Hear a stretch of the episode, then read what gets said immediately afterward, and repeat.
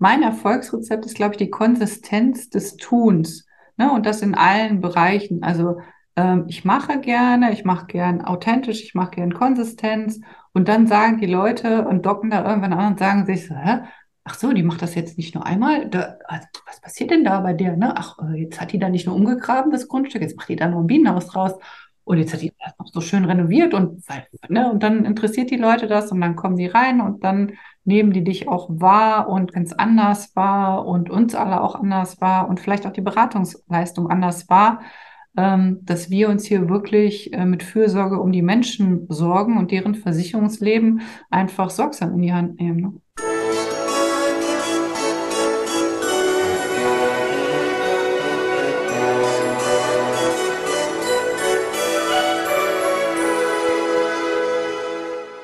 Hallo und herzlich willkommen. Mein Name ist Marco Peterson und ich begrüße Sie zu einer neuen Folge des Königsmacher Podcasts. In dem Podcast der Versicherungsbranche mit den Besten von heute für die Besten von morgen. Heute ist es wieder kein Königsmacher, sondern ein Königsmacherinnen-Podcast. Und mein Gast hat sich auf die Absicherung von Frauen fokussiert. Außerdem ist sie Initiatorin der Selbstversorgerin-Kampagne.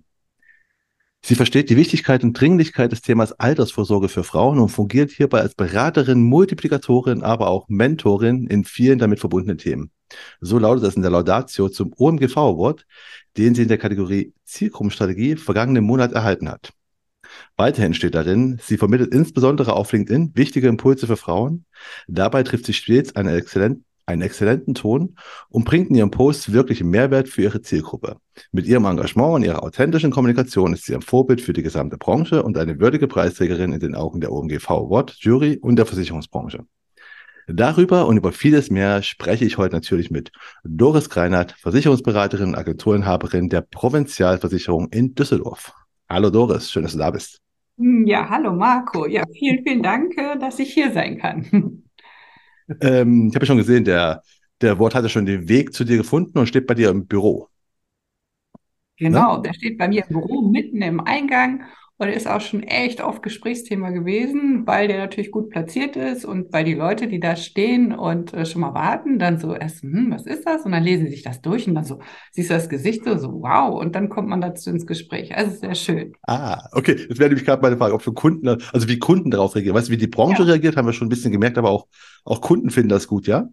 Ja, total. Ne? Also äh, die, die stehen dann immer im Moment und dann siehst du ja, ob jemand liest oder ob der einfach nur so durch die Gegend schweift und die, die das lesen, dann erhält sich das und dann kommt garantiert auch immer dann eine Frage dazu. So, ach, das ist aber toll, was machen Sie denn da genau? Und ja, ist ein guter Aufhänger. Und ja. dann sieht man natürlich auch an meinem Kundenstopper vorne sind auch Selbstvorsorgerinnen natürlich äh, platziert als, äh, als Bilder und als Fotos und dann passt das natürlich noch umso schöner dazu, dass man da dann äh, direkt den Bogen schlagen kann. Das, also den Bogen schlagen wir auch, aber noch ein bisschen weiter. Kommt, mhm. Der kommt ein bisschen später zur Selbstversorgerin, zu der Kampagne, was das eigentlich ist. Ähm, erstmal kommen wir noch zu dir, weil wir das mal ein bisschen dich kennenlernen. Mhm. Und da ist meine erste Bitte immer meine Gäste, stell dich doch mal selbst mit drei Hashtags vor und erkläre, warum du die gewählt hast. Mhm, ja, sehr, sehr gerne. Also mein erster Hashtag ist natürlich die Selbstvorsorgerin. Ähm, das ist ja mein Lieblingshashtag, den ich auch immer auf allen LinkedIn-Postings verwende. Einfach weil der mein Lieblingsthema, nämlich die Selbstvorsorge und die Altersvorsorge für Frauen, ähm, so schön in den Mittelpunkt auch stellt und ich damit dann auch ja so ein, so ein Alleinstellungsmerkmal und man, finde ich, durch den Hashtag auch direkt schon weiß, worum es geht. Ähm, ja, das ist mein, mein Lieblingshashtag. Mein, mein zweiter wäre ähm, Always Invent. Ähm, warum Always Invent? Ähm, also ich bin so als Typ äh, immer offen ähm, und allzeit bereit, über Dinge nachzudenken und Dinge auch zu verändern, ähm, auch mal Kritik anzunehmen und über Dinge ähm, nachzudenken und über Prozesse, dass die ähm, besser werden. Das ist, glaube ich, auch Teil meiner, meiner Werte, einfach ähm, immer an dem Prozess auch zu arbeiten. Und deswegen ist das mein zweiter Hashtag. Und der dritte hat wieder was mit Frauen zu tun. Der heißt denn Hashtag Frauennetzwerk. Ähm, ich mache für mein Leben gerne ähm, Netzwerk ähm, besonders gerne aber auch ähm, Frauennetzwerk, das ich Anfang des Jahres haben wir angefangen ähm, dazu, ähm, ja, es nennt sich das Format Reinprofil Meet Selbstvorsorgerin, wo wir uns vor Ort hier bei mir in der Agentur immer so mit 20 bis 25 Frauen treffen Und ich war auch in ganz vielen anderen Netzwerken, ähm, sowohl Frau als auch Mann äh, unterwegs bin.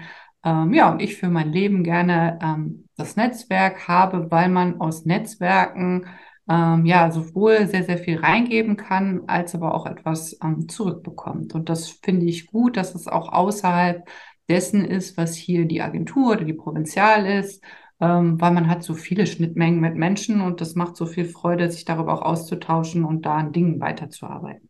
Also wollte ich gerade sagen, das, also das, das Frauennetzwerk, wo du gerade sagst, wo ihr euch jeden, äh, wo ihr bei, bei dir in der Agentur trefft, mhm. äh, hat nichts mit der Versicherungsbranche zu tun. Ist einfach nur ein, also sind nicht nur Frauen aus der Versicherungsbranche, sondern sind einfach allgemein Frauen. Genau, genau. Das ist so ein Netzwerk, äh, was äh, die Sonja, mit der ich da einlade, äh, was unserer beider Netzwerke Frauen aus den unterschiedlichsten Branchen, sehr viele Unternehmerinnen, aber auch viele Frauen aus Führung, aus Unternehmen, querbeet von einer Friseurin bis einer Aufsichtsrätin ähm, ist da alles dabei. Und das macht auch das äh, Interessante an dem Format aus, kriegen wir zurückgespielt, dass die Unterschiedlichkeit der Frauen und Branchen gerade das, das Bereichernde auch ist und man da einfach mal einen Einblick nehmen kann und letztendlich die Themen aber doch wieder recht gleich auch sind. Also ob das jetzt Mitarbeiterführung, äh, Motivation, äh, wie so Frauen ähm, auch Dinge angehen, ähm, dass wir da doch viele Gemeinsamkeiten auch finden dann immer.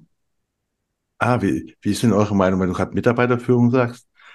Führen Frauen anders als Männer? Hm, das ist eine schwierige Frage. Es fiel mir jetzt gerade so ein, dass mir so ist eigentlich. Ja, ja ähm, ich glaube, wenn die Männer sehr empathisch sind, dann nicht. Ähm, aber wenn die Männer nicht so empathisch sind, ne, also man, man spricht ja auch immer von emotionaler Intelligenz, ähm, die da mitspielt, ich glaube, dann ist das gleich, ne? Äh, wenn Männer in ihrer Führung auch diese Seite mit auspacken. Ich habe gestern noch so eine interessante, äh, ja, ein Experteninterview geführt zu einer Bachelorarbeit zum Thema Mitarbeiterbindung. Ähm, da haben wir auch so ein bisschen über Thema Frau-Mann-Führung und was man tun kann, um Mitarbeiter ähm, zu binden. Und eine empathische Führung ähm, ist sicherlich auch ein, ein Bindungsinstrument, ähm, ja, um, um Mitarbeiter langfristig ähm, auch ans Unternehmen zu binden. Aber das kann sowohl Frau als auch Mann machen. Ja, das hätte ich mir auch gerade, deswegen meine Frage, nämlich, das ist mir auch gerade, also ich dachte, mit dem äh, empathischer habe ich auch, also ich habe drei Frauen gehabt in meiner, in meiner, also drei Chefinnen quasi mhm. in meinem Berufsleben und äh, fand äh, die tatsächlich besser nicht irgendwie. Es war ein entspannteres Arbeiten, muss ich festhalten, muss ich sagen. Ähm, und ich dachte mir gerade, so Mitarbeiterbindung, kann es denn sein, ob du, wenn du gerade eine Bachelorarbeit hast, kann es denn da sein, dass es wirklich, äh, soll ich sagen, weniger Kündigungen bei weiblichen Chefs gibt? Weißt du, hat jetzt zufälligerweise, habt ihr das zufälligerweise eruiert oder? Nee, nee das haben wir äh, nicht eruiert. Also unser Hauptthema war auch die Generation XYZ, wie man so. die heutzutage ähm, bindet und das unabhängig von Mann oder Frau. Ähm, ja, das war so eher das Thema. Aber nee, aber es wäre auch mal eine spannende Zahl irgendwie. Weiß mhm. ich nicht, ob das so ist oder nicht. Ich glaube, es ist heutzutage auch, äh, für mich ist es ja auch so, dass, das haben wir gestern auch nochmal so ein bisschen beleuchtet, es ist das Gesamtpaket, was du auch an, an Mitarbeiterführung so da reinwirfst. Ne? Also ich jetzt in so einem Mittelstandsbetrieb, es ist ähm, dein ganzes Tun, deine ganze Persönlichkeit, deine ganzen Grundwerte und Werte, ähm, die dich ja auch als Chef ausmachen und ähm, dann auch auf dein Team ähm, ja überstrahlen und das dann hoffentlich auch zum Erfolg bringen. Aber das ist schon anspruchsvoller. Ähm, also ich habe auch die Corona-Zeit als sehr anstrengend empfunden, immer vorweg zu rennen, gute Laune zu haben, das Licht am Ende des Tunnels zu sehen ähm, und das für alle auszustrahlen, das hier alles beieinander zu halten. Das war auch sehr anstrengend. Ähm, und du musst wirklich halt alles geben, damit das heutzutage, damit du die Mitarbeiter auch langfristig dann hier bindest und was für die Zukunft aufbaust gemeinsam. Ja, sicher. Aber nur, falls irgendjemand zuhört noch ein Bachelor- oder Masterarbeitsthema findet, ne? Ihr könnt gerne mal äh, eruieren, ob bei Frauen häufiger Kündigung, oder bei Männern in der Führung, ob es da mehr Kündigungen gibt als bei Frauen. Würde mich interessieren. Also, nur mal, nur mal am Rande, aber es äh, komm, komm mal weiter, mach's mal. Wir sind schon bei, bei der Arbeit, wir wollen ja erstmal noch über dich reden. Äh, ja. ne? Also deswegen, die Hashtags hatten wir jetzt gerade, jetzt kommt das, die Frage nach dem Emoji. Welches würdest du denn sein, wenn du eins wärst? Oder welches willst du? Natürlich, weil ich ja ein Schutzengelchen bin, äh, ist das der Schutzengel, das Schutzengel-Emoji, ne? weil das ja so toll auch zur Provinzial den Schutzengeln passt und das poste ich auch so häufig und ich wäre am liebsten das Schutzengel-Emoji. Okay, das passt. Brauche ich auch nicht fragen, warum. Das passt natürlich sehr gut. ähm, dann kommen wir jetzt zu vier Entweder-Oder-Fragen. Oder nee, ja, Entweder-Oder-Fragen. Du musst einfach sagen, was und warum. Ja. Das erste ist Strandurlaub oder Städtetrip? Hm, schwierige Frage. Äh, Gegenfrage, mit oder ohne Familie? Das, das musst du. Das, ich stelle einfach nur die Fragen. Du kannst das aufnehmen, wie du magst. Okay, dann äh, Städtetrip. Ähm, weil, also äh, ich bin ja verheiratet und habe zwei Kinder, die sind äh, 10 und 13 und die haben jetzt auch richtig Bock auf Städtetrip. Und deswegen gerade auch Städte, Städtetrip, also wir waren auch Ostern in Paris und ähm, ja, jetzt verstehen die Kinder auch das so ein bisschen und haben selber Spaß an Sightseeing und deswegen momentan tatsächlich Städtetrip. Ah, okay. Das zweite ist Buch oder Hörbuch?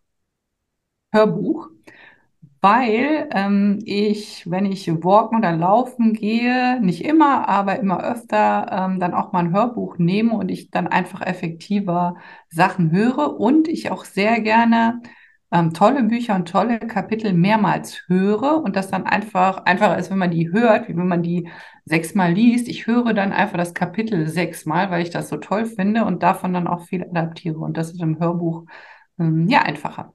Welches Hörbuch hörst du gerade? Was ist gerade? Äh, ich höre gerade ein ganz tolles Interview von der, ähm, von einem Zeitmanager, mit dem, oh, ich vergesse den Namen immer, warte, ich gucke mal eben schnell auf mein Handy. Den habe ich gestern noch geschickt und zwar ähm, der, äh, warte, ich muss mir das mal eben hier. Jens Korsen heißt er, genau, und Ulrich Schnabel. Ähm, das nennt sich Persönlichkeit, das ist ein Audible-Hörbuch. Und da sprechen die über den Selbstentwickler, wie äh, Menschen sich ja selber weiterentwickeln. Und das ist ein äh, sehr erfahrener und langjähriger Psychologe und der gibt aber so viel am Rande, auch so viele Lebenstipp. Und deswegen ist das momentan mein Lieblingshörbuch, was ich auch schon mehrfach gehört habe, weil ich das so toll Oha. finde. Das haben wir schon mal, schon mal am Anfang des Podcasts ein Buchtipp bekommen. Ah ja. Das kommt am Ende noch, weil ich siehst. ähm, das dritte muss ich jetzt fragen, du bist in Düsseldorf. Karneval in Düsseldorf oder Karneval in Köln? Hm, auch schwierige Frage. Ähm, für manche, für andere nicht. Beides tatsächlich. also ich komme im Ursprung aus Dormagen, was die neutrale Mitte zwischen ähm, Düsseldorf und Köln ist. Jetzt bin ich Agenturleiterin in Düsseldorf und gehe auch hier im Rosenmontagszug immer beim Umzug mit, äh, was super viel Spaß macht. Ähm, ich aber in Köln studiert habe und deswegen auch in Köln sehr gerne mit Freunden und äh, Bekannten unterwegs bin. Und deswegen, jedes hat so seine eigene Facette und ähm, ja, beides gerne. Ähm, ja, äh, ja, beides würde ich sagen. Also, du gehst im, im Rosenmontagszug mit, bist du im Karnevalsverein? Ähm, nee, die Provinzial hat tatsächlich einen eigenen Wagen. Also wir wollen jetzt Ah. langsam Mitglied in Düsseldorf in einem Karnevalsverein werden, haben uns aber noch nicht entschlossen, weil wir, weil die Kinder noch, äh, als sie jetzt jünger waren, man nicht so viel Zeit dafür hat. Und wenn wir uns für irgendwas entschließen, wir auch dann Zeit mitbringen möchten. Ähm, aber die Provinzial hat einen eigenen Wagen beim Rosenmontagszug schon seit mehreren Jahren und ähm, da ähm, kann man sich drauf bewerben. Da fährt sowohl der Außendienst als auch der Innenvertrieb mit. Und ähm, ja, da äh, bin ich schon mehrfach mitgefahren und ähm, das ist wirklich ein, ein tolles Highlight äh, im Jahr, auf so einem Wagen mitzufahren oder auch in der Bodentruppe da mitzulaufen. Ähm, das ist einfach großartig. Stimmt, aber ich, ich stelle mir das Laufen extrem anstrengend vor. Also, das sind ja Ach, Kilometer. Das merkt man ja eigentlich gar nicht, weil ne, du, du, du siehst die Kinderaugen, du siehst die freudigen Menschen, äh, du bist die ganze Zeit beschäftigt mit Wurfmaterial zu werfen, nachzuholen, zu winken. Äh, Da, da ist man so euphorisiert und läuft da wie so ein bisschen in Trance auch und deswegen äh, die Zeit geht da so schnell rum, äh, äh, wo du dann am Ende des Zugs bist und denkst, huch, ist schon Ende oder so und das ist, äh, da musst du richtig, erstmal du eine Stunde, um wieder runterzukommen, weil das einfach richtig, richtig toll auch ist. Ne? Ah, okay. Und die letzte Frage ist, Biene Maya oder Pippi Langstrumpf? Ähm, aktuell Biene Maya, weil Ich habe ähm, gestern, nee, am Montag habe ich ähm, als mein eigenes Geburtstagsgeschenk, habe ich endlich mein tolles ähm, Bienenhaus hier im Viertel bekommen. Äh, ich habe das auch schon gepostet. Ich weiß nicht, ob der ein oder andere das gesehen hat. Ähm, und zwar habe ich hier so ein Insektenhotel. Ich habe hier so ein kleines Grundstück vor der Agentur, was ich äh, mit einer Initiative bepflanzt und begrünt habe. Und da war es immer ein Wunsch von mir, dass da ein Insektenhotel draufkommt. Und ähm, das ist jetzt am Montag gekommen. Also das hat ähm, eine, ähm, ja, eine, eine Initiative für Menschen, die ähm, Suchtbewältigung machen, für mich gefertigt. Das hat jetzt fast ein Dreivierteljahr gedauert, bis dieses äh, Insektenhotel entstanden ist. Das braucht halt ein bisschen mehr Zeit, weil diese Menschen mehr Zeit dafür brauchen. Und das steht jetzt hier vor der Tür und alle Kinder, die hier vorbeilaufen an der Agentur, schauen sich das da auch mal an. Und ich freue mich, die Kinder freuen sich, das Viertel hat positiv drauf reagiert und es war eine sinnvolle Beschäftigung für Menschen. Und ähm, ja, das war dann mein eigenes Geburtstagsgeschenk dieses Jahr. Äh, sind denn auch schon Bienen eingezogen? Äh, meine Tochter meint, sie hätte ein Insekt gesehen, was da schon reingekrochen ist. So. okay, äh, nur für die, für die Zuhörer. Äh, wenn du von Mo wenn, wenn du von Montag redest, redest du vom 24. Juli. Wir nehmen das nämlich Ende Juli auf. Nicht, dass mhm. jetzt jemand hier Ende August so was erzählt sie hier von einem Bienenhotel. Ich scroll da durch. Also, ne? Nur, nur, mal so als, als, als kleiner Hinweis, falls man es suchen möchte. Ähm, gut, aber du sagst, jetzt, jetzt Biene Maya, sonst aber auch äh, Pippi Langstrumpf, vermute ich mal. Also beide findest du, vermute ich mal gut. Ja, beide finde ich ja. gut, genau.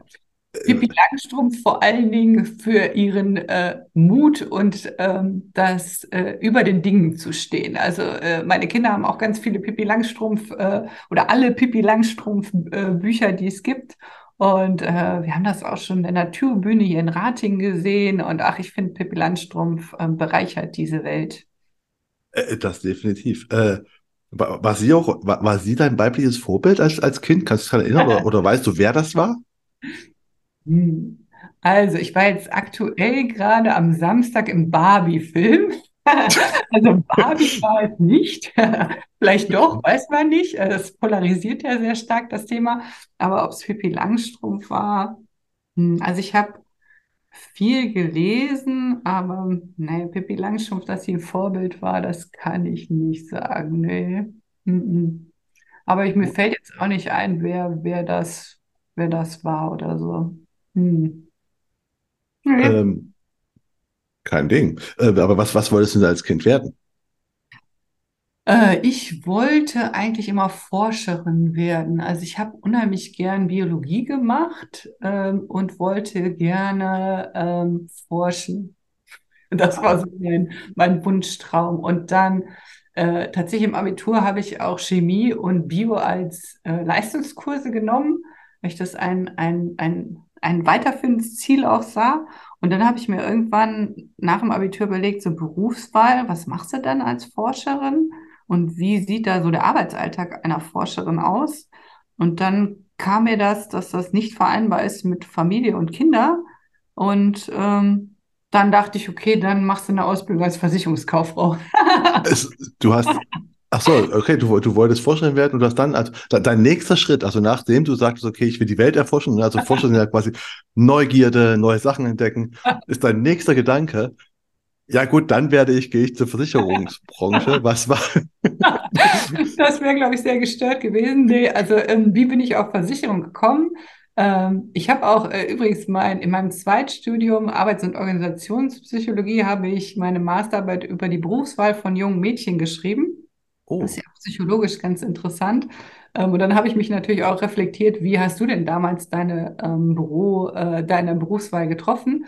Ähm, und bei uns war es tatsächlich so, in der, äh, nach dem Abitur haben eigentlich die meisten, sage ich jetzt mal, Versicherung, Bank, Industrie gemacht.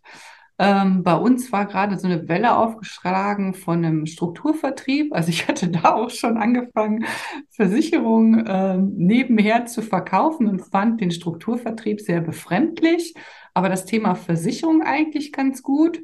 Und dann hatte ich mich so ein bisschen informiert, wer sitzt denn hier so in Düsseldorf und Umgebung in der Nähe zu Dormagen. Und da kam mir die ähm, Provinzial natürlich auch unter. Und dann habe ich mich dort beworben und fand das Unternehmen, also ich hatte drei Ausbildungsstellen, die ich hätte anfangen können und ich fand die Provinzial einfach am sympathischsten, äh, und das, was sie zu bieten haben und habe dann hier in Düsseldorf-Wersten angefangen, äh, im Innendienst tatsächlich meine Ausbildung zu machen als Versicherungskauffrau. Das ja gerade meine Frage gewesen. Also dein Ziel war dann auch Innendienst oder ist es zufällig gewesen? Äh, mein Ziel war auf jeden Fall Innendienst, weil so frisch nach dem Abitur, da konnte ich mir so Vertrieb, so, hm, wo ich dachte, ja, das war zwar ganz okay hier. Also ich hatte Versicherung verkauft, ich habe Parfüm verkauft, also ich hatte schon so eine Ecke irgendwie, aber dass ich mir das jetzt zutraue oder mir so diese Vorstellung auch von einem Berufsbild im Innen- und Außendienst, das war mir noch nicht so, also ich dachte, ja, ob du dich das traust und so weiter, aber nichtsdestotrotz war ich den ersten Tag in meiner Ausbildung. Normalerweise ähm, war man immer erst in Wersten. Ich saß aber bei meinem vorherigen Agenturleiter den ersten Tag in der Agentur, also von dem ich hier die Agentur auch übernommen habe und äh, war den aller, allerersten Tag meiner Ausbildung in einer Agentur. Normalerweise war das viel später im Ausbildungsprozess vorgesehen, weil man erst in das Haupthaus sollte und sich dort alles erstmal aneignen sollte und dann mal in den Vertrieb schauen. Und ich saß halt den ersten Tag und da fand ich das da schon toll und habe da schon Kontakt aufgebaut und habe dann auch während meiner Ausbildung im Innendienst angefangen, ähm, auch in der Agentur zu arbeiten, schon nebenher. Ah, weil, nicht, weil, du, weil du hast ja gesagt, dass du schon während deiner Schulzeit Versicherung verkauft hast und Parfüm. Ja. Ich habe neulich schon jemanden, jemanden gehabt, der auch der BAV äh, Profis fällt mein Name nicht ein, der auch sagt, er hat vorher einfach Parfüm verkauft und dann Versicherung. Es scheint eine Kombination zu geben. Aber deswegen äh, war ja die Frage, weil dann weißt du, wie Vertrieb ist, du weißt, dass es nicht wehtut, dass man Geld machen kann. Hast dich aber trotzdem für den Innendienst entschieden. Mhm. Und äh, äh, mhm. gut, du hast dann die normale Ausbildung gemacht für mhm. Innendienstkraft. Äh, mhm. Wie, wie, war die anders als die Außendienst? Also war die berufsschulmäßig anders als die Außendienstausbildung? Äh, ja, also damals war das noch unterschiedlich. Also man hat sich einmal auf ein äh, Gebiet, äh, also auf Sach, Haft, Unfall, Kraft und auf äh, Leben konnte man sich spezialisieren. Ich hatte dann Sach genommen. Man hatte viel, viel mehr Unterricht, das ist ja intern Unterricht und ähm, hast unterschiedliche Stellen dann durchlaufen. Also ich finde schon, dass die, äh, die Ausbildung auch damals schon anders war, äh, im Innen, Innendienst wie im Außendienst. Ähm, was mir aber wichtig immer war, war Fachwissen sich anzueignen. Und das fand ich so an der Quelle von Versicherungen, äh, war für mich damals als junger Mensch, wo ich dachte, ja, ne, hier äh, kannst du das besonders gut erstmal dir die internen Prozesse angucken und äh, dir das ganze System anschauen und vielleicht dann noch irgendwas machen. Ähm, aber zum Ende meiner Ausbildung hatte ich dann ähm, festgestellt, dass das mir nicht reicht, also eine Ausbildung, sondern dass ich gerne auch studieren möchte und dann hatte ich mich am Ende der Ausbildung entschlossen, dann Vollzeit ähm, BWL in Köln, ähm, wohl aber mit dem Schwerpunkt ähm, Versicherung zu studieren. War denn damals auch schon so, also immer wenn ich mit Leuten rede, die quasi jetzt Ausbildung gemacht haben, ist das häufig gehen halt Jung, Jungs, ne? also junge Männer im Vertrieb eher, also, weil die Versicherungsbranche ist ja eigentlich weiblich, also, also sehr viele Frauen mhm. machen die Ausbildung, aber im Vertrieb nicht. War das damals auch schon so oder ist da irgendwie ja, das war damals so und ich finde, die Quote ist eigentlich genauso schlecht geblieben, anstatt besser geworden. Also 10 Prozent damals Frauen im Vertrieb, heute 10 Prozent. Ähm, Tendenz finde ich eher fallend wie steigend. Ähm, ja, das war damals auch schon so. Ähm, ich glaube, das liegt auch daran, ich bilde ja hier auch seit 25 Jahren aus. Hm, das liegt so ein bisschen daran, dass das besonders schwer ist, als junge Frau auch diese ja, dieses Fachwissen zu behaupten, dass das bei jungen Frauen sch noch mal schwieriger ist, sich da zu positionieren, noch mal mehr auch an Beratung zu machen, ähm, wie bei jungen Männern, die einfach da äh, leichter verortet werden, viel, viel mehr auch äh, unterwegs sind beim Fußball und sonstige, was ich hier junge Leute habe. Ähm, ja, ich aber auch gleichermaßen beide gerne, gerne ausbilde, aber komischerweise hier im Vertrieb ähm, mehr, ich habe mehr Bewerbungen an, an männlichen Bewerbern als an weiblichen Bewerbern. Also alle, die äh, weiblich sind und eine Ausbildung in einer Versicherungsagentur machen möchten, die sind hier aufgefordert, sich auch mal bei mir ähm, zu bewerben ähm, ja, kann man sich ja mal hier anschauen, auch einen Probetag, wie das so wäre, in einer Versicherungsagentur ähm, zu arbeiten. Für mich hat sich das als genau richtig erwiesen, weil die, ähm, die äh, Alleinbestimmtheit hier unseres Tuns, die Vielfältigkeit des Berufs und die tolle Vereinbarkeit mit einer Familie ähm, sind sicherlich ähm, ja einfach äh, unbezahlbar in der Branche. Ja, das ist gut. Es passt gerade. Eigentlich vielleicht diese Frage, jetzt, die ich jetzt gleich stellen werde, äh, stelle eigentlich A, nur Frauen, was bei dir auch der Fall ist, aber eigentlich immer erst am Ende. Äh, die einzige Frage, die sexistisch hier ist, weil es nur Frauen gefragt wird. Und es geht nämlich genau um die Branche, weil ich glaube nämlich tatsächlich, bin ich vollkommen überzeugt, dass Frauen eigentlich besser sind zum Vertrieb. Also für Versicherungsberatung, ne? Frauen mhm. sind empathischer, hatten wir schon mal. Ähm, und Frauen sind eigentlich auch risikobewusster. Männer machen halt dumme Sachen. Ne? Das wissen wir beide. Und äh, aber trotzdem gibt es halt so wenig Frauen. Was kann denn die Branche machen? Weil du hast gerade gesagt, es war früher schon so. Und wenn du jetzt sogar sagst, ist Tendenz, du hast das Gefühl, dass es sogar tendenziell ab, äh, abfällt, dass weniger Frauen in den Vertrieb gehen. Äh, hast du auch eine Überlegung, also was man, was die Branche denn tun kann, damit da mehr Frauen sind? Weil ich meine, ich, ich sehe es ja auch, als ne, wenn ich einen Königsmacher-Podcast mir anschaue und Königsmacherinnen einlade, ihr seid auch unterrepräsentiert extrem viel. Äh, und ähm, es gibt halt zu wenig Frauen. Was, was muss die Branche tun, damit es attraktiver ist? Ja, da überlegen ja viele Gesellschaften auch äh, aktuell dran. Also nicht nur junge Frauen, überhaupt junge Menschen auch für den Versicherungsberuf äh, zu motivieren.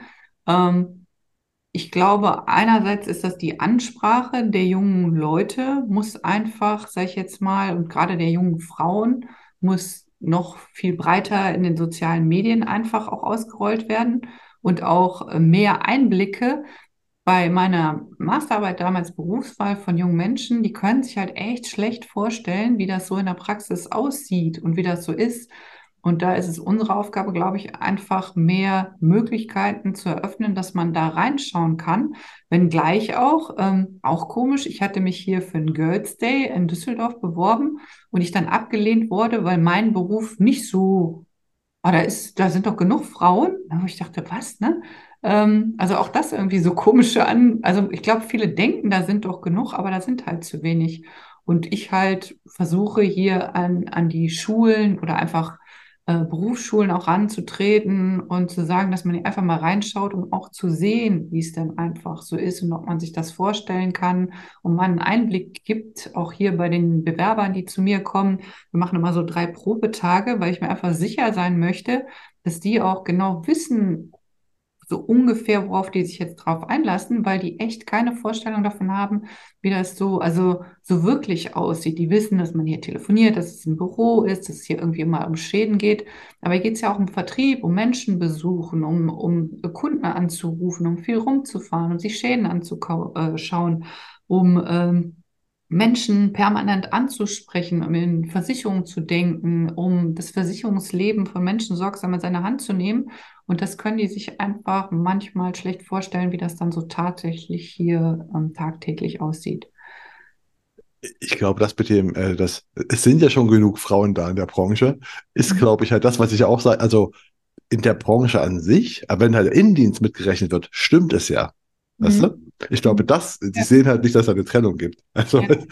Ja. Halt ja. viele, die sich auch bewerben, denen ist gar nicht klar, dass dieses Ausbildungsbild sowohl bei mir in der Agentur als auch bei der Provinzial im Haupthaus gibt. Wir sagen dann immer so, du weißt eigentlich, dass es hier so zwei Varianten davon gibt. Ne? Das eine ist halt mehr äh, innendienstlastig, ist so, obwohl die beides, beides ja ein Ausbildungsbild ist, sage ich jetzt mal.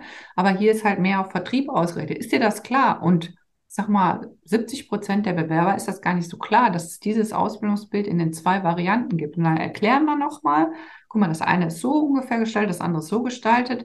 Äh, ist dir das bewusst und möchtest du wirklich das hier auch? Und wenn die dann sagen, ja, dann lade ich die auch ein zu einem Vorstellungsgespräch, wenn man sagt, okay, dann haben die ja wirklich eine Affinität, äh, Affinität vielleicht auch eher für den Vertrieb. Das ist ja auch ganz schwer rauszufinden, äh, äh, welcher junge Mensch kann da eine weitere Affinität, Stärke, Leidenschaft aufbauen, dass dieser Beruf ihm auch persönlich Freude macht, weil das ist so wichtig, ähm, damit man auch langfristig in diesem Beruf dann ähm, bleibt. Ich, ich bilde hier aus, damit man dann hoffentlich 20 Jahre hier bei mir in der Agentur bleibt. Und ähm, das muss man, diesen Weg und das Ganze drumherum, dass diesen Match zu treffen, dass das vielleicht auch jemand ist, der da äh, Freude dran haben könnte an so einem abwechslungsreichen und ähm, selbstgestalterischen Beruf. Ähm, der Match zu finden, ist echt nicht so einfach. Äh, ja, aber es ist gerade ein guter, guter Übergang zu, du hast selbst gesagt, du bist ja in die Versicherungsbranche gekommen, hast gemeint, so, nee, ich mache diese Innendienstsache, hast danach gesagt, so, ich gehe studieren. ähm, mit Versicherungsschwerpunkt, bist dann weiter in der Branche geblieben, hast dich dann aber für den Vertrieb entschieden. Warum bist du dann nach dem Studium in den Vertrieb gegangen? Oder, oder war das, unterstelle ich hier gerade was? Äh, ja, das äh, manchmal sind die Wege ja so, so nicht gerade, sondern auch mal schief. Also äh, nach meinem Studium, ich bin erstmal zum Ende meines Studiums, bin ich äh, nach Hessen, nach äh, Frankfurt gezogen. Ähm, also der, der Liebe wegen. Und, Ach so, ich wollte gerade fragen, warum. okay. Und ähm, habe dann zum Ende meines Studiums, im Studium habe ich in ganz, ganz viele unterschiedlichen Branchen geschaut. Also ich war von der Wirtschaftsprüfung, Unternehmensberatung, Werbeagentur im Ausland und so weiter. Und zum Ende meines Studiums habe aber immer auch in der Versicherungslandschaft gearbeitet. Also ich war äh, jahrelang Werkstudent auch bei, äh, bei Gerling damals gewesen, habe aber auch immer den Kontakt hier zur Agentur gehalten, habe hier in der Agentur auch noch nebenher gearbeitet. Also ich habe immer viel gemacht und auch hier noch weiter vermittelt. Mhm. Habe aber zum Ende des Studiums wollte, war meine, meine Wunsch, Ort, aus all dem, was ich hatte, weil ich meine Masterarbeit auch in der Unternehmensberatung geschrieben habe, in einer Unternehmensberatung zu arbeiten. Das war eigentlich so mein primärer Wunsch. Dann habe ich angefangen, in, in Frankfurt bei einer Tochter von der Deutschen Bank in der Unternehmensberatung zu arbeiten äh, und habe dann nach dem Studium festgestellt, so in der Unternehmensberatung zu arbeiten, ist einerseits sehr vielfältig, das war jetzt aber eine Unternehmensberatung, wo sehr, sehr viele Junganfänger, Werkstudenten, wenig originäre Berater, wie man das manchmal auch in der Unternehmensberatungslandschaft findet, äh, und mir die, ja, die, die, die Sinnhaftigkeit und das Tun, ähm, ja, mir so nach einem Jahr, so, wo ich dachte, so, hm, ob das das ist, was du immer machen möchtest, kam mir da so Zweifel. Und dann haben wir aber eine neue Ortsentscheidung getroffen und sind zurück ins Rheinland gezogen weil mein Mann kommt aus Trier, ich komme halt aus dem Rheinland und der Rheinländer uns halt sehr, sehr nah ist und ich ja auch hierher komme, sind wir dann zurückgezogen. Und mein damaliger Agenturleiter, bei dem ich da diesen ersten Tag da auch in der Agentur saß, ähm, bei einer sehr, sehr großen Bestandsgröße angekommen war und der gesagt hat, so, weißt du was, Doris, ähm, ihr kommt jetzt zurück, macht doch mal ein Jahr hier bei mir, mir Doppelspitze in der Agentur. Hier gibt so viele Aufgaben. Wir kennen uns so lange. Mach das doch einfach mal für ein Jahr. Ähm, ihr kommt jetzt zurück. Du musst nicht groß suchen ähm, und schau dir das doch mal an. Ich könnte mir das gut vorstellen, dass das auch bei dir passen würde. Und dann habe ich hin und her überlegt und dann habe ich gesagt, okay, ich mache das jetzt mal für ein Jahr. Ja, und aus dem ein Jahr sind dann zehn Jahre geworden, wo ich die äh, Agentur dann ähm, geleitet habe, gestaltet habe, mein Zweitstudium gemacht hat und mir mein Vorgänger dann auch aufgezeigt hat, dass auch die Übernahme der Agentur eine Option wäre. Ja, und ich dann da so nach und nach reingewachsen bin. Und nach den zehn Jahren habe ich dann die Agentur tatsächlich übernommen. Da war ich gerade meiner Tochter zum zweiten Mal schwanger. Ähm, also ich wusste, dass ich das alles ähm, schaffe und mache. Ich weiß nicht, ob die Provinzial das immer wusste, vielleicht schon. und ähm, ja, habe dann übernommen und dann ist mein äh, Vorgänger aber leider nach drei Jahren verstorben. Und ich hatte die Agentur erstmal übernommen und das so fortgeführt, wie er das auch gemacht hat und gelebt hat. Und erst eigentlich nach den drei Jahren habe ich dann überlegt, was möchtest du denn eigentlich und wie möchtest du die Zukunft hier in der Agentur gestalten und wie möchtest du dich für die Zukunft aufstellen und was ist dir wichtig? Hm, und dann kam ich auch da auf so Themen wie die Selbstvorsorgerin oder auch auf das Thema Digitalisierung und alles, was damit zusammenhängt. Äh, und habe da eigentlich so, finde ich, angefangen, den Weg zu bestreiten, den, den man heute so quasi auch in den sozialen Medien sieht. Äh, von welchem Zeit, von, von, von welcher Jahr ungefähr sprechen wir jetzt? Weil du hast, bist ich bin jetzt zehn Jahre selbstständig, also das ist vor sieben Jahren gewesen. Vor sieben Jahren, okay. Da, also da hast du auch schon, also wo du quasi weil das ist ja meine Frage gewesen, wo die Agentur dann äh, eigenmächtig geführt, also wo die Doppelspitze war, vermute ich mal, da bist du quasi mit, äh, hast du quasi erst mit weitergeführt, so wie es läuft. Da wirst du noch mhm. keine eigene Handschrift gehabt haben. Aber dann, mhm. was du gerade sagst, nach, nach dem, wo du selbstständig warst, da war auch schon Selbstvorsorgerin, war schon für dich klar, also war für dich schon klar die Zielgruppe, was du, dass du eine Zielgruppe brauchst? Weil das ist ja nee, also mir war eigentlich diese Ecke Frauen, das war mir immer schon klar ähm, dass ich irgendwas für Frauen machen möchte. Ich Warum? war noch sehr, weil, weil ich selber eine Frau bin und da auch den Bedarf gesehen habe, dass da irgendwas so hinten runterfällt. Aber ich, in meiner, in meiner originären Denke war ich aber sehr produktbehaftet. Also ich bin immer vom Produkt gedacht. Da habe immer gedacht, so, boah, Frauen brauchen ein anderes Produkt, Frauen brauchen, ne, was gibt es denn für Frauenprodukte? Wie können wir das irgendwie für Frauen noch, noch machen? Und war gar nicht so in der Beratungsdenke oder in dieser Selbstfördernden-Denke, auch so wie das Konzept jetzt ist, gar nicht so drinne. Und hatte mir dann ähm, einen Mentor genommen, den alten äh, Marketingchef von der Provinzial und mit dem habe ich das ganze Thema dann einfach mal ein halbes Jahr durchdacht, wie denn die, was denn die Mehrleistung und wo der Ansatzpunkt denn sein könnte und wie meine Persona aussieht und wie so ein Zielgruppenkonzept aussieht. Und da kamen wir, dass die Beratung an sich das Produkt ist, dass es gibt für Frauen keinen, also bis auf vielleicht eine Vorsorge Krankenversicherung, sage ich jetzt mal, es gibt kein spezielles Produkt für Frauen, aber die Beratung, das ist das spezielle Produkt für Frauen. Also diese Selbstvorsorge und Beratung, das einfach anders, empathisch, offen von Frau zu Frau in einem, ja, einfach in einer anderen Art und Weise ähm, und auch die Frau direkt anzusprechen, ähm, dass wir über diesen Ansatz kommen, das hatten wir dann dort erarbeitet und da ist dann quasi die Selbstförderin entstanden, die ich dann auch in die ähm, Provinzial als Idee reingebracht habe, dass wir das doch ähm, ja, fokussieren, thematisieren und unsere damalige Marketingchefin das ähm, ja aufgegriffen hat und mich dann da auch unterstützt hat, dass diese Idee ähm, gemeinsam weiter zu überlegen. Äh, äh erstmal erklär erst mal ganz kurz, äh, was überhaupt die, wir haben halt schon mehrfach das Wort Selbstvorsorgerin erwähnt. Wahrscheinlich werden äh, manche sagen, was, was. Also wir meinen wirklich Selbstvorsorgerin, nicht Selbstversorgerin. Mhm müssen wir mal kurz anmerken und dass du mal kurz erklärst, was es ist. Eins und zwei ist, du gehst einfach zum Marketingchef der Provinzial und sagst so, hey, hier, ich habe eine Idee, was für Frauen. Der sagt so, ah, komm, du, lass uns mal ein halbes Jahr reden. Ist das so gelaufen oder? Äh, ja, also das war der alte Marketingchef, der in Rente war und der Zeit hatte und den ich so. kannte. Ne? Ah. Und, äh, man trifft ja viele Menschen, die so äh, auch Lust auf Dinge haben, einfach irgendwas zu durchdenken und zu überlegen. Und der hatte Lust, mit mir das Ganze zu durchdenken und äh, ja auch seine Marketingerfahrung damit einzubringen. Ähm, ja, weil man sich da kannte. Ne? Und ja, äh, aber manchmal muss man ja auch einfach fragen. Das ist ja wie im Vertrieb auch, ne? Desto besser du fragst Menschen einfach eine offene Frage stellst, hättest du Bock drauf, dieses Thema mit mir zusammen zu durchdenken, machen, tun, da hält man ähm, doch häufig eine positive Antwort drauf.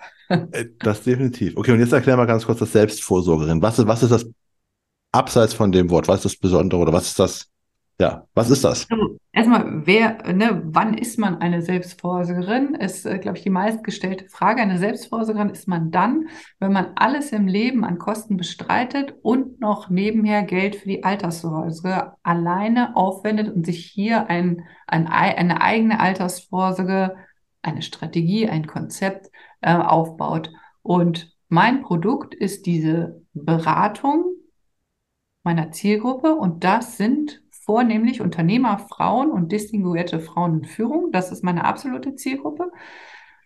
Diese Frauen in einer empathischen Beratung dort abzuholen, wo sie gerade stehen, Finanzwissen anzureichern, eine Strategie für die Zukunft aufzubauen und diese, diesen Plan, den wir da erstellt haben, zusammen auch zu begleiten, weil ich mache das jetzt schon seit 20, 25 Jahren. Ich mache das noch bis ich hoffentlich 70 bin oder 65, mal gucken. Also die nächsten 20 Jahre oder länger, mal gucken, wie alt ich gerade geworden bin, ähm, dass ich das dann aber auch begleite, weil, wie ich das ja auch so oft schon ähm, gepostet und gemacht hat, Altersvorsorge ist kein Sprint, sondern ein Marathon.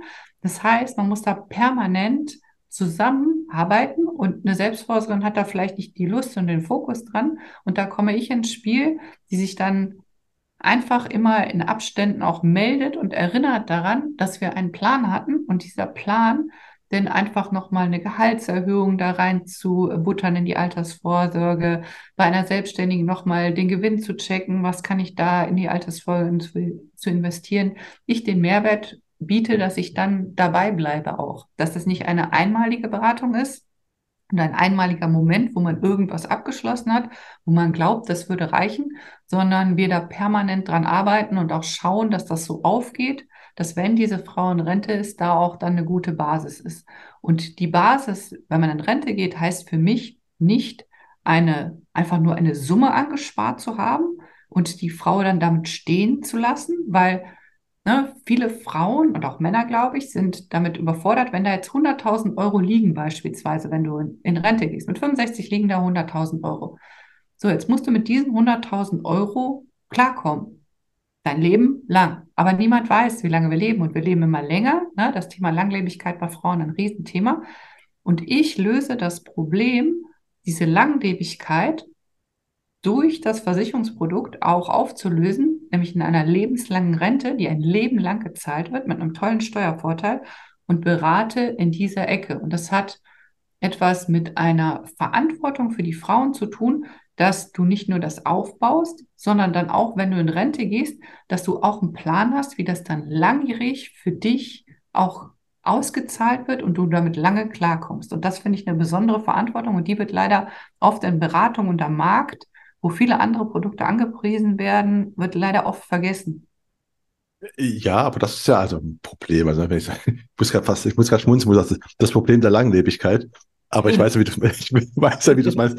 Das Problem der Langlebigkeit haben ja Männer auch, obwohl sie wie zwar Dummheiten machen, aber äh, auch Männer leben ja länger, ne? Zwar nicht so lange wie Frauen, im Durchschnitt zumindest. Ähm, aber das Problem haben ja auch, auch, auch Männer. Also hast du dich, also meine, meine Frage ist, äh, wie, wie, also berät, wenn du, du berätst wahrscheinlich auch Männer, ja. vermute ich mal, oder wirst wahrscheinlich keine ablehnen, wenn jemand sagt so, hey, ich würde mich gerne von dir beraten lassen. Berätst du dir anders? Also wir, wir machen äh, Männer, wir machen auch ganz viel mit betrieblicher Altersvorsorge und Firmen.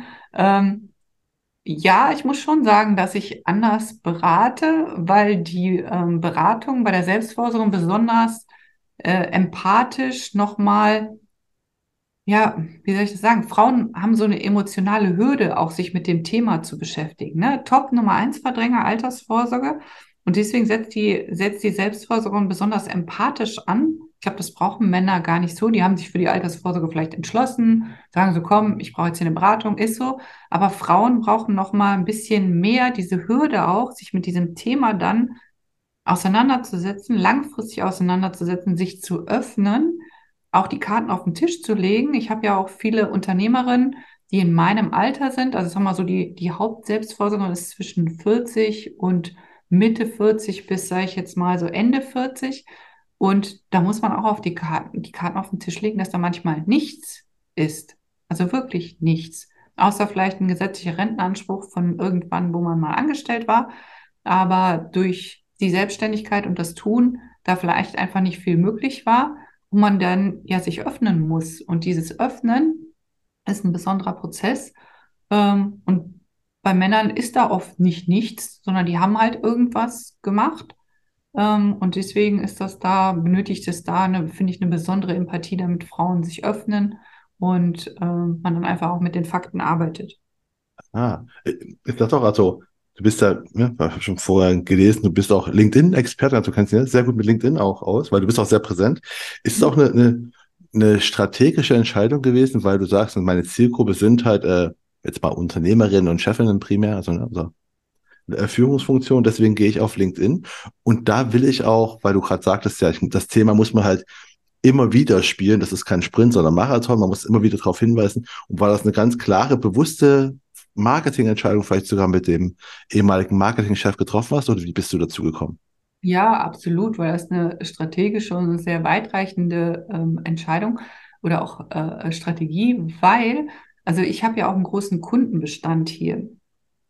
Und dann stellte ich in dem Match fest, dass das, was ich anbiete, meine Beratungsleistung, ich vielleicht gar nicht hier bei meinem, in meinem Kundenkreis finde. Entweder, weil die Damen zu alt sind oder ähm, weil die, die ich anspreche, da gar nicht in dem Kundenbestand sind, weil das ja auch ein Kundenbestand von dem Vorgänger ist und vielleicht gar nicht mein Matching trifft und ich mir dann einfach äh, in meiner strategischen Überlegung gedacht habe, wie triffst du den Match einfach besser, indem du außerhalb deines Bestandes triffst ähm, und du irgendwo hingehen musst, wo die Wahrscheinlichkeit erhöht wird, dass das, was du anbietest, von jemandem auch gesehen und dann auch abgerufen wird. Und da war äh, LinkedIn als B2B-Plattform, wo sich ähm, sowohl Unternehmerinnen als auch Frauen in Führung ähm, nun mal sammeln, war für mich ähm, ja die ideale Plattform, um das zu machen.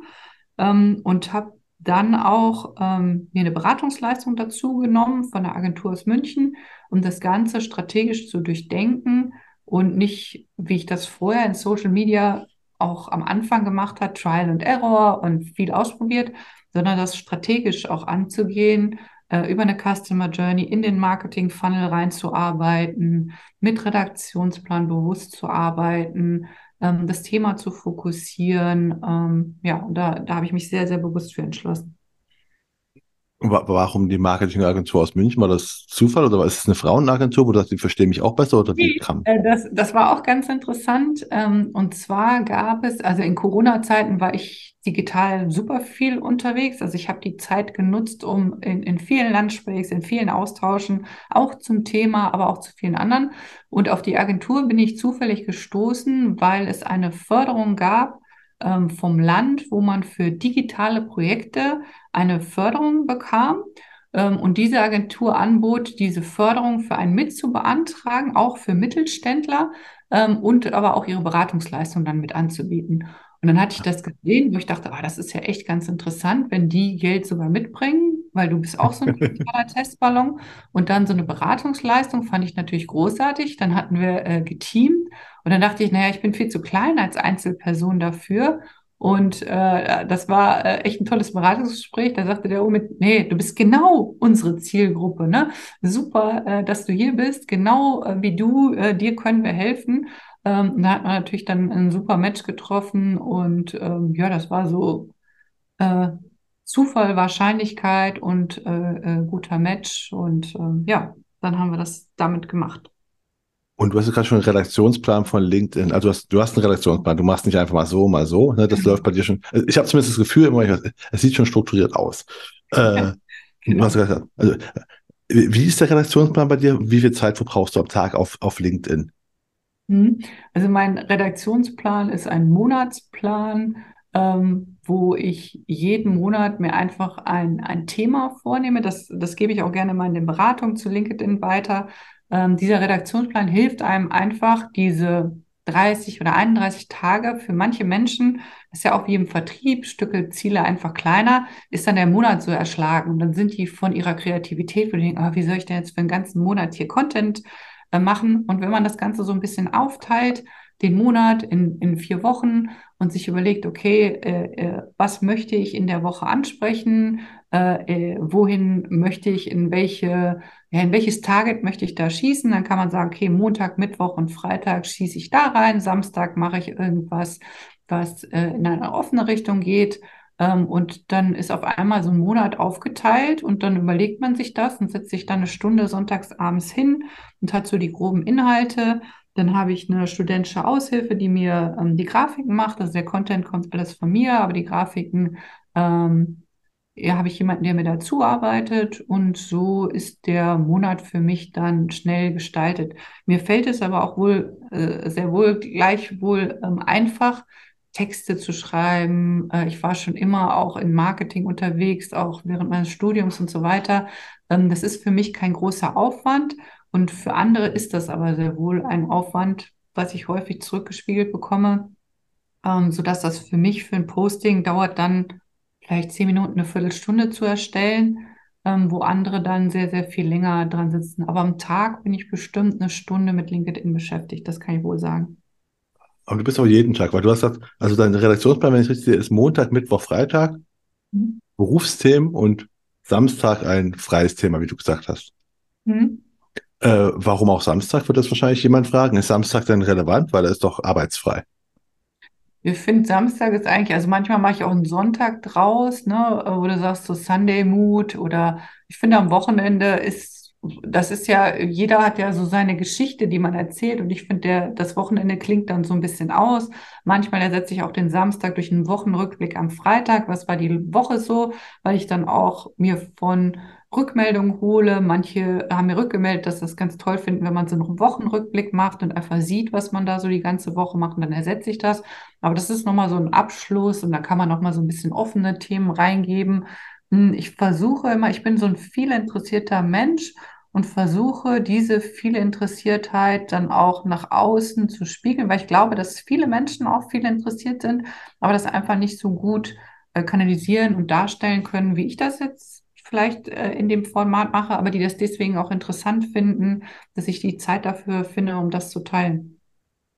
Und äh, du hast mir vorhin schon im, im Vorgespräch gemeint, so, wir brauchen, wir brauchen ein Foto, wegen dem äh, der Algorithmus braucht Bilder von uns. Äh, mhm. Kannst du mal zu Leuten, die auch sagen, ah, ich will auf LinkedIn auch äh, aktiv werden, vielleicht mal so ein paar Tipps, wo man sagt, okay, darauf solltest du achten, wenn du jetzt da, also zum einen, man soll regelmäßig was posten, okay, ne, das haben wir jetzt mal abgehakt. Aber was, worauf sollte man noch achten? Gibt es da ein paar also, Tipps? Vor allen Dingen ähm, erstmal einen strategischen Plan zu erstellen. Das wäre ja äh, für viele Dinge im Leben ist das ja schon mal besser, wenn man etwas plant und dann tut und nicht einfach wild drauf lospostet oder macht, weil ähm, das ist ja eine, eine Geschichte, die man vielleicht auch erzählen möchte von sich, von den Produkten, von der Dienstleistung, die man vertreibt. Und das Ganze ähm, ja, hat keinen Sinn, wenn das nicht strategisch und plantechnisch ist.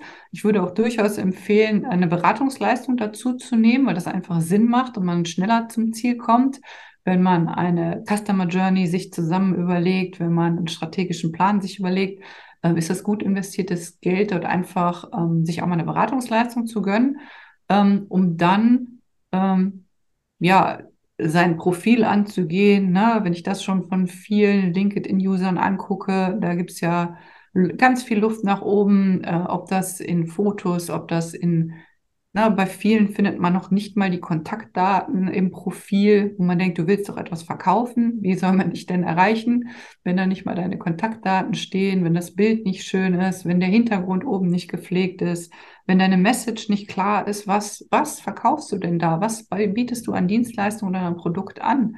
Ähm, und dann auch, wenn man sich dafür entschließt, dann auch das Ganze als Geschichte zu machen. Also wie fange ich an? Ne? Ähm, auch dieses Authentische dabei, dass einem das schwer fällt. Mir fällt auch vieles schwer und dann stelle ich das ins Fenster, aber ich sage so, ja, ich bin, bin ja auch kein Roboter oder sowas. Heute habe ich Lust, morgen habe ich keine Lust, mal fällt mir ein Inhalt ein, mal fällt mir keiner. Und ich versuche das dann zu teilen und äh, damit man auch Einblicke nimmt und dann eine Hürde vielleicht verliert, wenn man sagt, ja, der fällt das genauso schwer wie mir, auch manchmal da ein Thema zu finden oder äh, eine Grafik zu finden oder irgendwas. Also einfach ein bisschen selber sich auch äh, anzuschauen, was man so macht, das finden andere auch interessant, weil es dann authentisch ist und nicht das, was manche da reinstellen, weil sie glauben, dass das jemand lesen will. Ähm, davon bin ich genervt. Ich weiß nicht, wie es dir geht, aber ähm, das will ich nicht sehen. Ich möchte äh, Menschen sehen, die authentisch irgendwas machen und irgendwas erzählen, wo ich denke, wow, da habe ich jetzt auch noch nicht drüber nachgedacht. Ähm, das ist wirklich ein Mehrwert. Und das war mir auch mal ein Anliegen von der Selbstforscherin, dass ich einen Mehrwert biete der Zielgruppe, dass das nicht irgendwas nur ist, sondern man auch dann Learning daraus hat. Warum postet ihr das jetzt und was ist denn der Impact daraus? Ja, dass man auch da in dem Thema mal über Versicherung oder Frauen äh, oder oder nachdenken kann. Wenn ich jetzt in dem Barbie-Film sitze, da gehen mir 8000 äh, Rollenbilder durch den Kopf, aber da denke ich auch äh, ganz, ganz viel an die Selbstvorsorgerin. Und das kann ich ja auch mit, mit, äh, mit der Gemeinschaft dann teilen. Und äh, ähm, das, vorher zum Beispiel müssen ein Bild machen von uns, wenn man so, also mal so, jetzt mal Mechaniken nennt oder sowas so. Was ist denn, also Bilder und Grafiken, hast du gemeint, sind schon mal wichtig. Sind Videos denn wichtig auf LinkedIn? Ja, Videos sind ja momentan total wichtig. Ne? Äh, die Videoquote. Aber auch da ist das ja witzig. Du siehst manche Videos, die sind ganz toll gemacht und manche, die sehen aus wie Facebook erste Stunde. Hm, also auch da sich vielleicht mal Gedanken zu machen. Äh, ich finde mal, sich Beispiele von anderen angucken, die man gut findet. Ne? Wenn man ein Video gesehen hat, was einen selber angesprochen hat, ähm, dann ist das doch schon mal eine gute Vorlage, sich zu überlegen, hey, das hat mich angesprochen, was hat er denn anders gemacht? wie jemand anders, der einfach nur auf sich draufgehalten hat, weil er meint, jetzt ein Video zu machen oder so. Ähm, also ich, ich frage mich halt, ob Videos überhaupt, also ich, ich weiß auch, dass du mal erzählt wird, Videos sind, sind, sind gut, aber ich sehe, beziehungsweise auch wie beim Versicherungsboten, ne, wir sehen nicht so eine große Verbesserung. Wenn du Video, also ein Video versus ein Bild, sehe ich da keine äh, äh, Verbesserung. Manchmal ist sogar ein Video geringer, ge, äh, geringere organische Reichweite. Ist das auch deine Erfahrung? Ja, also das hatte ich auch schon mal zwischendrin, muss ich sagen. Ähm, dass ich glaube, äh, äh da, wie das Video ist und in welche Richtung das ist, das merkt der Algorithmus schon. Also die Art des Videos, sage ich jetzt mal. ähm, ist dann äh, ist dann gut für den Algorithmus oder schlecht für den Algorithmus. Aber das ist eh immer ganz interessant. Also manchmal wird man ja auch abgestraft. Ähm, ich weiß gar nicht, letztens hatte ich auch so ein Beispiel, wo ich dachte, boah, jetzt hast du deine Quote da so runtergerissen. Ich weiß gar nicht, was ich getan habe. Auch oft durch, wenn du Menschen verlinkst, die nicht reagieren. Ne, oder Text dann auch, das ist, ähm, findet der Algorithmus gar nicht gut und leider reagieren nicht alle Menschen so auf deinen Taggen. ähm, also manchmal fragt man sich dann auch, äh, aber das ist ja das Trial and Error. Ähm, ich kann dir auch nicht sagen, was hier eine, eine, eine Superquote hat. Äh, manchmal äh, funktioniert das wunderbar und manchmal auch gar nicht. Also, aber da, da mache ich dann einfach weiter und teste dann auch mal. Ich habe auch mein Image-Video, das ich von der Selbstvorsorgerin ähm, schon mal hochstelle. Da kommt es ganz, ganz stark auch auf den Content, den ich dazu schreibe, an ähm, ob das dann gut ausgespielt wird oder nicht. Weil sonst, glaube ich, erkennt er, dass das so ein Imagefilm auch ist. Und das findet LinkedIn wahrscheinlich gar nicht gut, dass du da irgendwie so einen Imagefilm da rausballerst. Ähm, aber wenn du dann wieder den Content dazu anpasst und das interessant ist und dann schnelle Reaktionen kommen, dann wird es auch wieder weiter ausgespielt. Also es ist manchmal recht komplex auch. Und bist du noch auf, oder andersrum, ich weiß, du bist doch auf anderen Kanälen aktiv, du bist doch auf Instagram, weiß ich, auf äh, Facebook bist du auch. Bist du da auch beruflich gezielt mit Zielgruppe oder bist du da einfach nur da, um da zu sein? Ähm, also Facebook ist so mein Anfang gewesen. Da habe ich, finde ich, so meine Social Media Erfahrung und Learning gemacht. Das habe ich nur noch, um es zu haben. Also ich finde das, ähm, ja, das wird ja mal diskutiert. Ist es tot? Ist es nicht tot? Ähm, ich finde, es ist tot, außer die Story. Ne, die würde ich noch als relevant behaupten bei Facebook, aber alles andere habe ich es nur, um es zu haben. Aber bringt mir null Mehrwert. Mm, und Insta finde ich sehr interessant und da bin ich noch zu wenig strategisch für mich auch unterwegs irgendwie. Ähm, ich habe die Selbstfolgerin dort auch. Ähm, aber da habe ich nicht genug Zeit, um das strategisch auch nochmal weiter auszubauen, weil meine Hauptplattform ja LinkedIn ist und ich mich nicht verwässern möchte, sondern lieber meine Zeit und meinen Gehirnschmalz auf LinkedIn, weil das sehr, sehr viel erfolgreicher ist. Ähm, habe ich tatsächlich da Insta, um es zu haben, aber müsste da mehr strategisch machen. Ah, also auch für die, die was machen wollen, sich auf eins konzentrieren, wäre wahrscheinlich dann ja. auch ein Tipp, ne? Ja, also. weil du hast ja nicht unendlich Zeit, ne? Und das das kostet ja auch Zeit und Gehirnschmalz und von daher, das wär, wäre sicherlich auch ein Tipp. Und bringt dann auch, also bringt es was im Sinne von, hast du auch also quasi, gewinnst du tatsächlich Kundinnen darüber?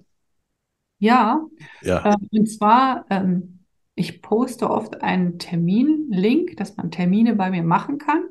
Das nicht, also das funktioniert bei mir nicht, weil Versicherung, finde ich, ist und bleibt immer ein Hohlgeschäft ne, und ein Empfehlungsgeschäft was bedeutet, dass man es aktiv ansprechen muss und niemand sagt, super, ich wollte gerade heute eine Versicherung abschließen und äh, klick da mal auf einen Termin bei der Doris.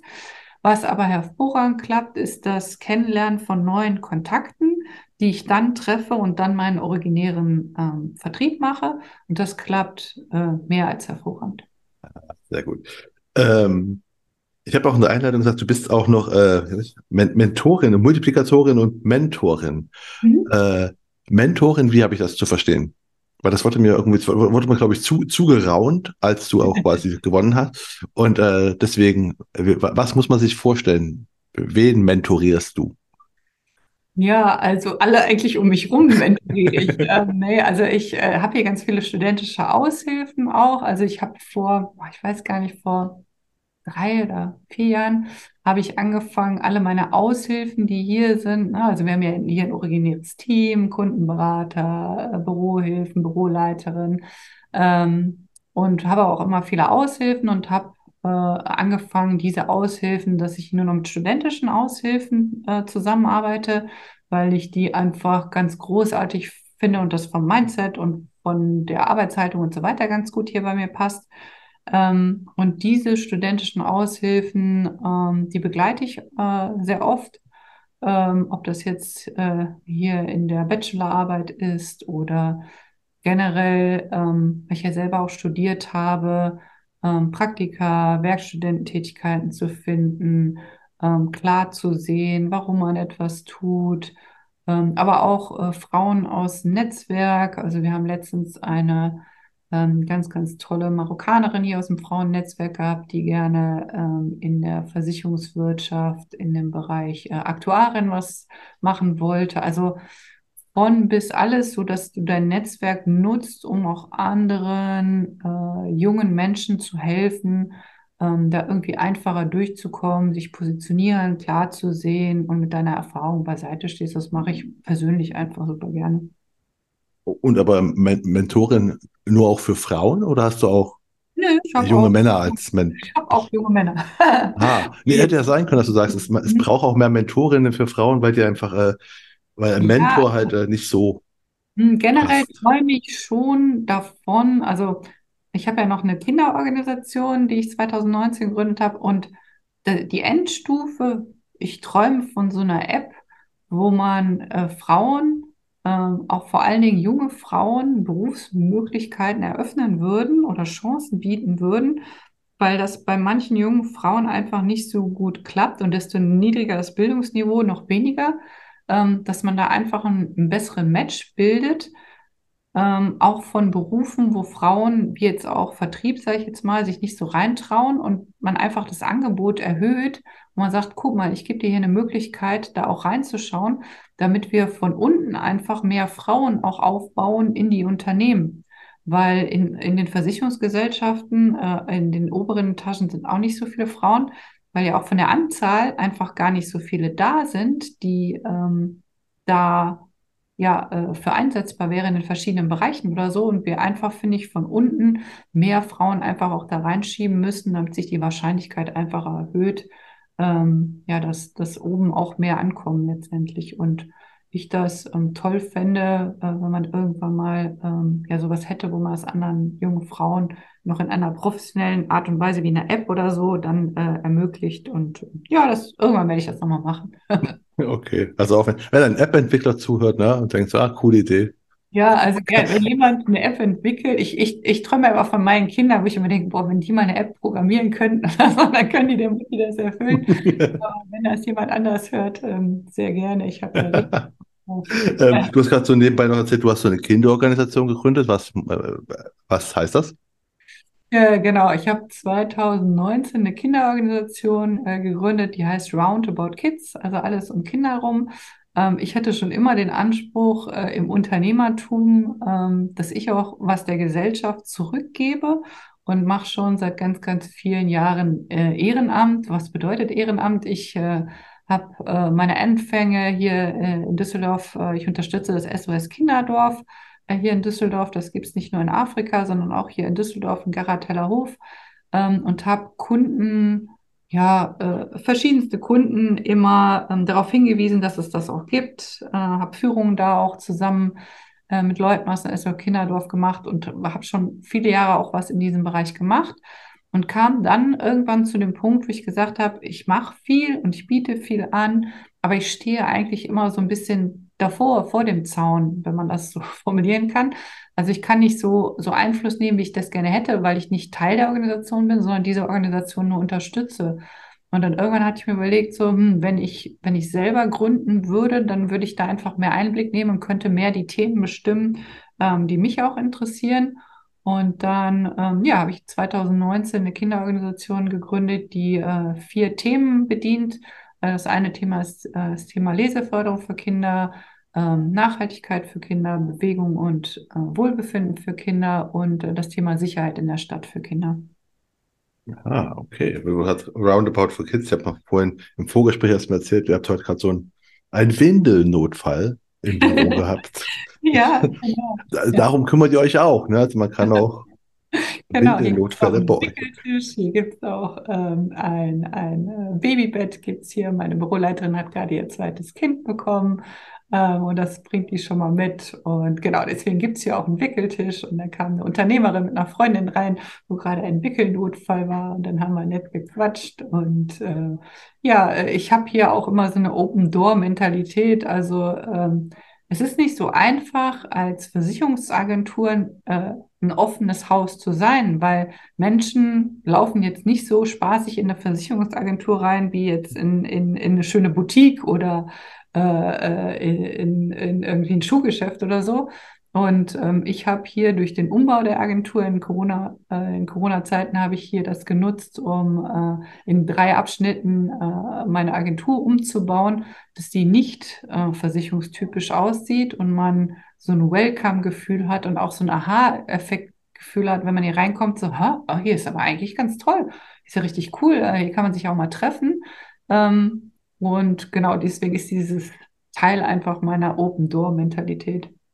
Ich finde es ich find's super, weil was du erzählt hast, was einfach bei euch rumsteht, das zeigt ja auch deine, deine Kunden, äh, deine Kunden, deine Zielgruppenansprache, ne? Also auch, ist halt nicht nur online, sondern auch offline. Weil es ist einfach das, das Ding Authentizität, ne? Weißt du, okay, das ist, die, die macht nicht nur auf LinkedIn so ein auf, ich spreche vorne, sondern einfach, wenn man in das Büro geht, sieht man das auch. Also. Ja, die, die, also mein Erfolgsrezept ist, glaube ich, die Konsistenz des Tuns. Ne? Und das in allen Bereichen. Also ähm, ich mache gerne, ich mache gern authentisch, ich mache gern Konsistenz. Und dann sagen die Leute und docken da irgendwann an und sagen sich so, hä?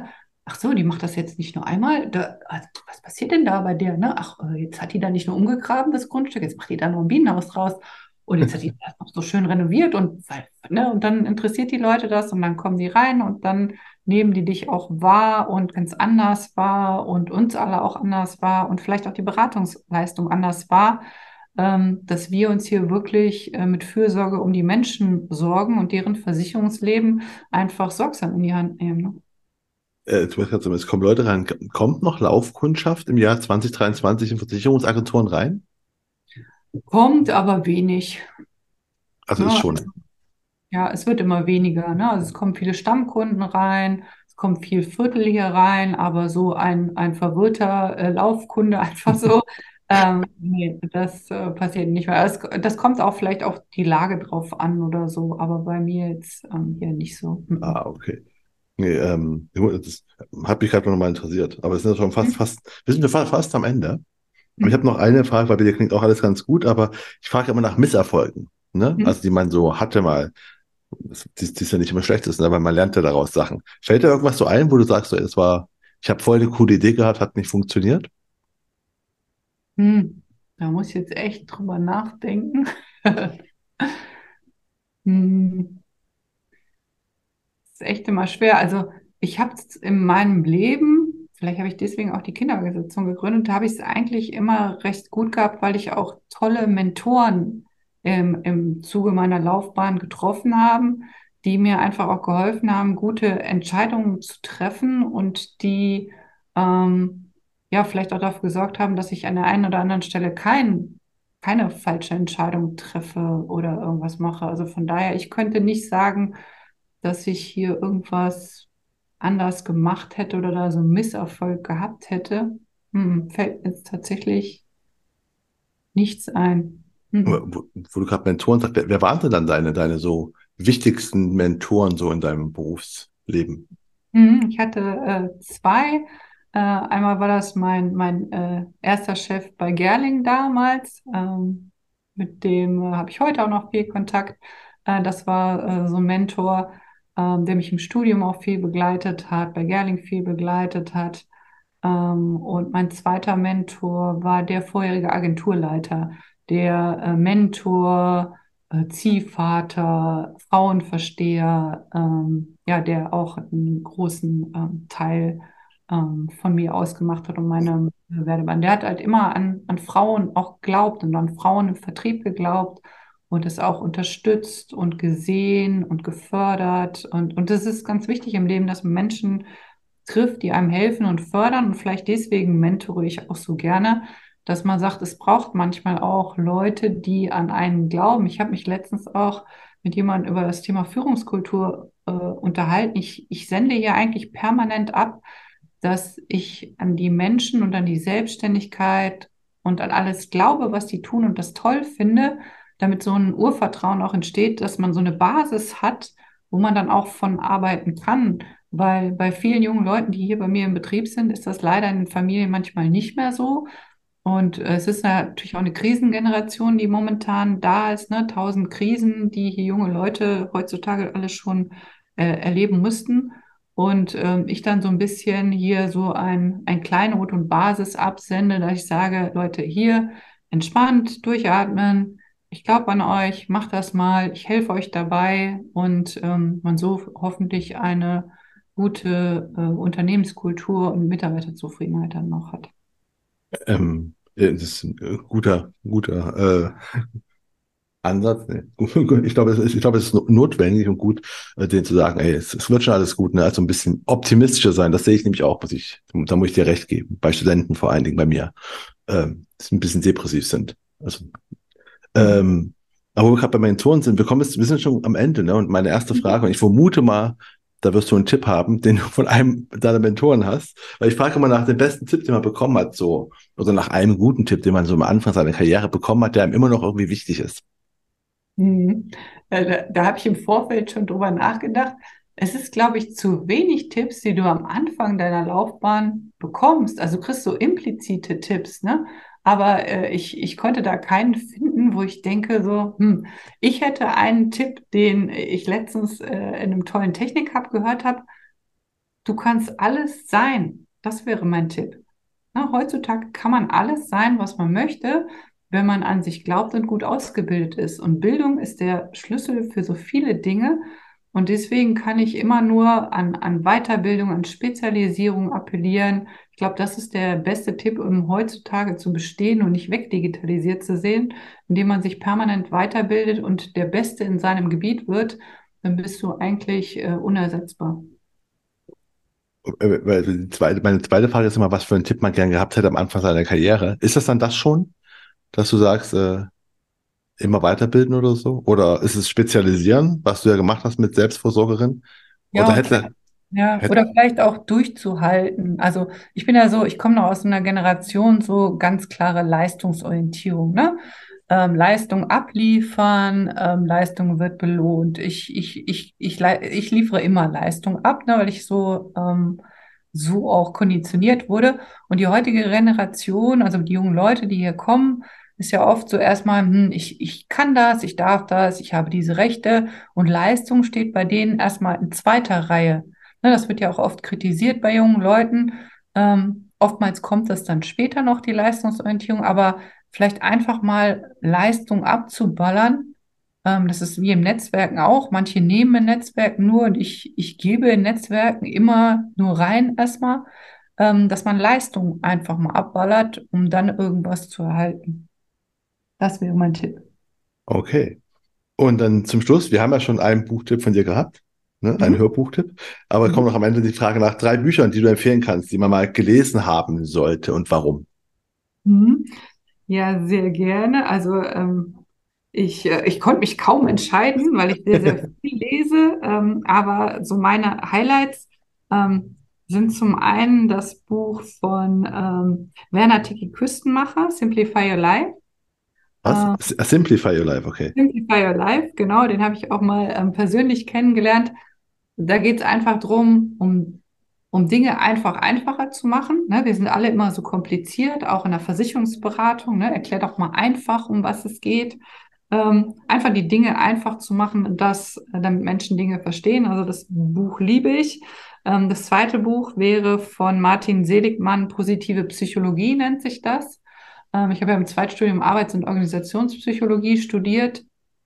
Und ähm, das Positive an Psychologie, also ich bin auch so ein, so ein unverbesserlicher Optimist, ähm, für mich ist immer das Wichtige, das Positive an einer Situation herauszuarbeiten ich versuche mich auch immer wieder in, in Bewertungsfreiheit zu, zu trainieren, damit ich Situationen einfach nicht bewerte, um mich selber aufzuringen, als Selbstschutz auch.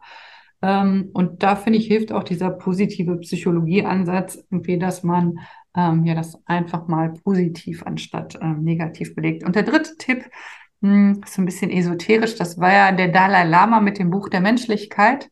Ähm, habe ich erst überlegt, soll ich das empfehlen, weil der Dalai Lama ja so durch die Presse geht. Man weiß ja immer nie, was ist da Wahres dran oder nicht. Das Buch hat mir aber unheimlich gut äh, immer gefallen, weil ähm, das ein Buch ist, was um die Ecke denkt. Und es gibt so wenig Bücher, wo jemand eine Denkstraße anlegt und du da hinterher denken musst. Und dieses Buch der Menschlichkeit ähm, ist ein Buch, wo man denken beim Denken muss. Und deswegen finde ich das so toll. Denken beim Denken? ja, du musst, okay. du musst aufpassen, dass du dir dieser Gedankenkette folgen kannst. So gut musst du lesen. das klingt spannend. Das ist, äh, das werde ich mir vielleicht mal doch. Also solche Bücher mag ich auch. Also es ist einfach auch mein, mein Lieblingsbuch ist genau so eins. Ähm, nämlich Jacques der Fatalist, Fatalist und sein Herr. Wo mhm. genau nämlich Diderot die ganze Zeit weiß, was du denkst. Also der weiß, was du denkst als Leser. Aha. Und verarscht dich die ganze Zeit. Obwohl du, also er sagte die ganze Zeit, du musst auf die Geschichte achten und schreibt dann andere Sachen und, und, und tut quasi von der Geschichte abweichen und äh, sagt sich, ey, ich habe dir gesagt, dass wir die Geschichte achten, das ist vollkommen unwichtig, was ich dir hier erzähle. Und das macht er immer wieder, egal wie oft du drauf achtest. Großartig. Großartig. Ähm, ja, werde ich mir auch mal zulegen. Es klingt so ähnlich zumindest, was, bei, bei, dass man dabei so denken muss. Sehr schön. Äh, ja. Ähm, ja, wunderbar. Ich, ich hatte gerade noch irgendwas. Das hatte ich aber noch. Hm. Ja, was fällt dir noch ein? Ja, mir, mir ist gerade mir ist gerade genau noch etwas mich eingefallen, wo ich jetzt wollte ich mir vorhin, ich hatte mir jetzt irgendwo aufgeschrieben, aber wurde jetzt gerade vom Dalai Lama abgelenkt, was jetzt auch nicht ganz schlimm ist. Es gibt schlimme Sachen, als vom Dalai Lama abgelenkt zu werden. Aber gut, dann, ähm, ach so, genau, ich habe noch, ich gar nicht, hatte, ähm, du bist bei LinkedIn auch Premium-Mitglied. Äh, ist das vorteilhaft oder nicht? Noch so ein letzter Tipp. Ähm, also ich habe den LinkedIn Navigator, womit du ähm, Zielgruppen durchsuchen kannst. Diese Funktion finde ich ganz gut. Also du kannst komplett LinkedIn nach deinen Zielgruppen durchsuchen. Das ist eine hilfreiche Funktion. Da kann man auch Listen anlegen. Ähm, ich nutze das aber ehrlich gesagt viel zu wenig, als dass es sinnvoll wäre. Ähm, aber ja, ich glaube schon. Also da gibt es ja verschiedene Bezahlpakete, die es da mittlerweile gibt. Ähm, am Anfang gab es nur eins, jetzt gibt es, glaube ich, vier mittlerweile. Ich glaube, da muss sich jeder einfach mal mit beschäftigen, ob das für ihn, ob er das Geld dafür investieren möchte und das sinnvoll wäre. Ich glaube, sinnvoll ist erstmal, dass du alles optimal machst in LinkedIn. Profil, Strategie, Beratung. Und dann kannst du dir so ein Tool leisten, weil das dann Sinn macht. Aber wenn du schon die Basissachen alle nicht gemacht hast, dann brauchst du auch so ein Tool nicht. Ein schöner Schlusssatz, damit enden wir auch jetzt einfach. Danke, dass du mein Gast warst. Hat mir sehr viel Spaß gemacht. Mir hat es auch super viel Spaß gemacht. Ähm, vielen, vielen Dank. Ich finde das großartig, was du machst. Und ähm, ja, alles Gute. Ich hoffe, Ihnen hat das Gespräch auch sehr viel Spaß gemacht und Sie fanden es genauso interessant wie ich. Und wie immer würde ich mich natürlich extrem freuen, wenn Sie den Königsmacher Podcast auf der Plattform Ihrer Wahl abonnieren und bewerten würden. Und damit verabschiede ich mich von Ihnen. Das war die Königsmacherinnen-Folge mit Doris Kreinert. Mein Name ist Marco Petersohn. Ich bin Ihr Ass im Ärmel, wenn es um Social Media und digitale Kommunikation der Versicherungsbranche geht. Auf Wiedersehen.